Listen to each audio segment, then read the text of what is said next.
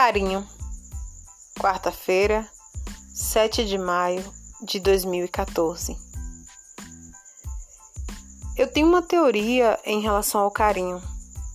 Penso que o carinho é algo que tem que ser bom para quem recebe, mas também para quem faz. Sim, fazer carinho em alguém deve ser agradável para quem faz, sim. A pessoa deve gostar de tocar a pele da outra ela deve querer sentir a pele da outra pessoa em contato com a sua mão. Isso é muito importante. Carinho não devia ser feito de uma forma superficial, com pressa e achando que a outra pessoa está ansiosamente aguardando que a sua mão fique deslizando na pele dela. Não é só isso.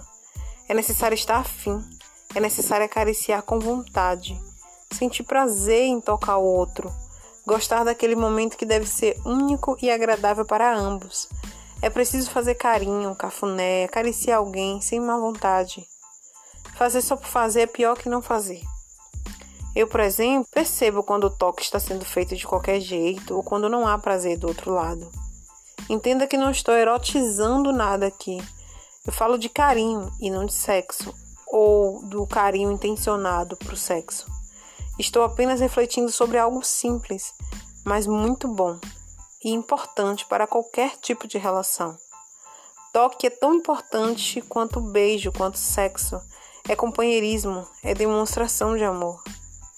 Até os animais gostam de, de carinho, gostam de ser tocados, acariciados, né? Amar o corpo do outro é muito importante em um relacionamento também. E não só sexualmente. Pelo menos é assim que eu penso. Pense melhor na próxima vez que for tocar o seu parceiro ou sua parceira, a não ser que você não esteja mais afim de tocá-lo ou tocá-la. Se não tiver, sai fora. Mas se tiver, toque, toque muito. E repense como esse carinho está sendo feito. Ame fazer carinho no outro, pois isso faz bem a você.